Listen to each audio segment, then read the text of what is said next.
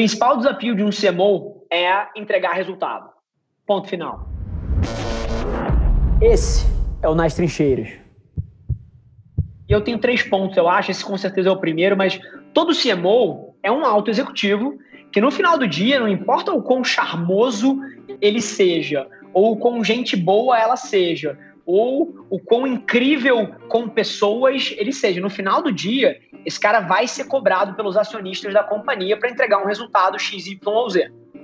Isso é fato. Então, independente de toda a camada que você dá por cima disso, de, de meias métricas, o KPI dele é entregar a meta. Esse cara é um cara que é alinhado no nível de resultado no mais extremo patamar. E é, o grande problema da maioria dos lugares é que, por várias vezes, essas pessoas eles contam com parceiros e eles erram numa coisa muito básica, que é eles não se preocupam em remunerar os parceiros pelas mesmas métricas e, e metas que eles têm. Então, olha que loucura.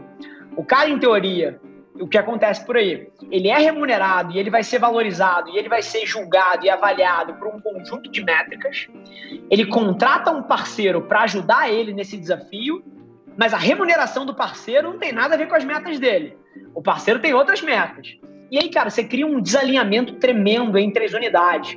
Então, o grande desafio dos CMOs hoje em dia é encontrar parceiros que comprem a ideia desse alinhamento mais radical, que comprem a ideia da meta da agência ser a mesma da porra da meta do CMO, sem diferença nenhuma. As sete metas que o CMO, cara, da empresa A tiver, são as sete metas da agência.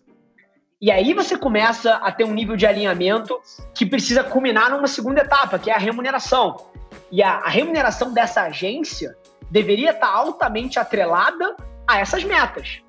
Porque aí você vai ter aqui atrás, cara, um pessoal, cara, fazendo de tudo para bater as metas, que no final do dia são as metas da empresa e são as metas do CMO. Então, acho que esse é o primeiro grande desafio de um CMO, é conseguir arquitetar uma rede de parceiros que tenha alinhamento de interesse. Agora, o segundo grande desafio desse cara é porque pela primeira vez na história, o panorama e o comportamento do consumidor muda todo dia. Olha que loucura. Todo CMO que está sentado numa cadeira de uma grande empresa hoje em dia veio de uma era onde os canais eram perenes por no mínimo uma década. No mínimo uma década aquele canal funcionava. E o CMO da marca A, que comprava o pacote de Fórmula 1 da Globo, ele podia botar ali, ele podia ter certeza que no próximo ano o comportamento dos consumidores não ia mudar. Ele estava garantido. Comprar o pacote de Fórmula 1 da Globo cara, era uma escolha sem risco, porque o consumidor ia estar ali dentro. Hoje em dia pode acontecer alguma coisa que muda tudo isso do dia para noite. Um Covid, uma paixão do brasileiro por live, um TikTok que aparece, um thriller que entra no Brasil, e esportes ganhando protagonismo e o Twitch substituindo, cara, o WhatsApp. Tem N coisas que acontecem, cara, do dia para noite e que estão exigindo desse marqueteiro uma flexibilidade muito maior e uma capacidade de se adaptar a mudanças que ele nunca na história precisou. O maior desafio de uma empresa e de um executivo hoje em dia é se adaptar à velocidade das mudanças. É todo dia. Marketing virou day trading. Então, esse é o segundo desafio. E aí, você junta essas duas num terceiro, que, na minha opinião, é onde tudo isso culmina, que é gente. Porque no final do dia, falando para o momento que a gente vive hoje em dia, a competição pelos melhores talentos está cada vez mais acirrada. O ser humano, ele se tornou 40, 50, 200 vezes mais produtivo à medida que o smartphone ganhou amplificação. Você hoje em dia é 70 vezes mais produtivo porque você tem um aparelho celular na mão. Você conecta as pessoas mais rápido, você faz conta mais rápido, a sua memória Hoje em dia ela é expandida dentro do celular. Você não precisa mais gravar aquele negócio na sua cabeça, você grava aqui dentro. Então o ser humano se tornou muito mais produtivo. E à medida que o ser humano se tornou muito mais produtivo, as melhores pessoas, elas entregam resultados às vezes 30 vezes melhores do que uma pessoa mediana. Então a competição pelos talentos se tornou uma guerra. É, então os três grandes desafios de um CMO, número um, é se adaptar à velocidade das mudanças, sem dúvida nenhuma, brigar pelos melhores talentos de mercado e conseguir alinhar interesse na sua própria equipe e na rede de parceiros que serve a meta da companhia. Esses são os três grandes desafios, sem sombra de dúvida.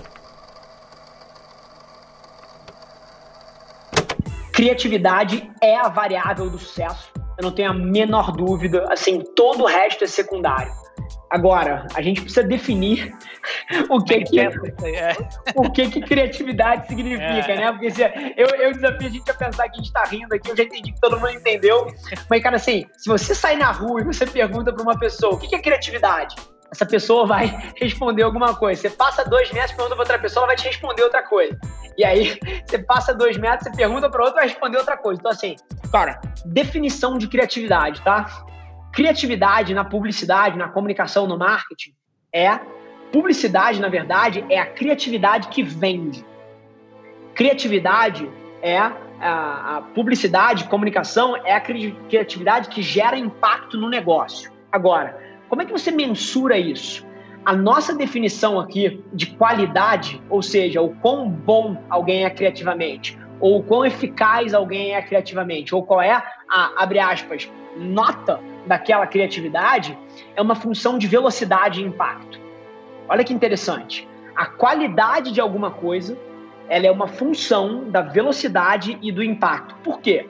Se você demora um ano pensando em alguma coisa criativa para solucionar um problema de negócio e aquilo gera um impacto incrível, maravilha, que legal que gerou um impacto incrível. Agora, você demorou um ano para ter a porra da ideia. Então, assim, isso não é tão eficiente assim. Não é uma ideia tão boa, porque o tempo que você demorou para que aquela ideia, aquela ideia meio que invalida a eficácia dela. Você demorou um ano gastando, gastando tempo. Agora, se você também demora um minuto para ter uma ideia e aquela ideia tem um impacto zero, foi tão ruim quanto. Então, a qualidade da criatividade, ela é uma função da velocidade do impacto, ou seja, quanto mais veloz você é para chegar numa ideia e quanto mais impacto essa ideia gera, maior a qualidade da sua criatividade. Então, essa é a definição de criatividade aqui dentro. Na companhia, a gente é obcecado na Adventures, a gente tem obsessão por criatividade. Agora, não é qualquer criatividade, é criatividade ágil, rápida e que gera impacto. Esse foi mais um episódio da nossa experiência em áudio e como eu já falei, eu adoraria saber que você está gostando do que a gente está compartilhando por aqui. Então não esquece, se você está tirando valor desse conteúdo, ia significar o um mundo para mim, que você tirasse um print da sua tela, postasse no stories me marcando e aproveita para ir na sua plataforma favorita também e deixar um rating de cinco estrelas e um comentário lá, ajudando a gente a construir essa comunidade tão vibrante que move o Brasil para frente através do empreendedorismo e que fala desse Brasil que dá certo. É um prazer ter vocês comigo e a gente se vê no próximo episódio do podcast.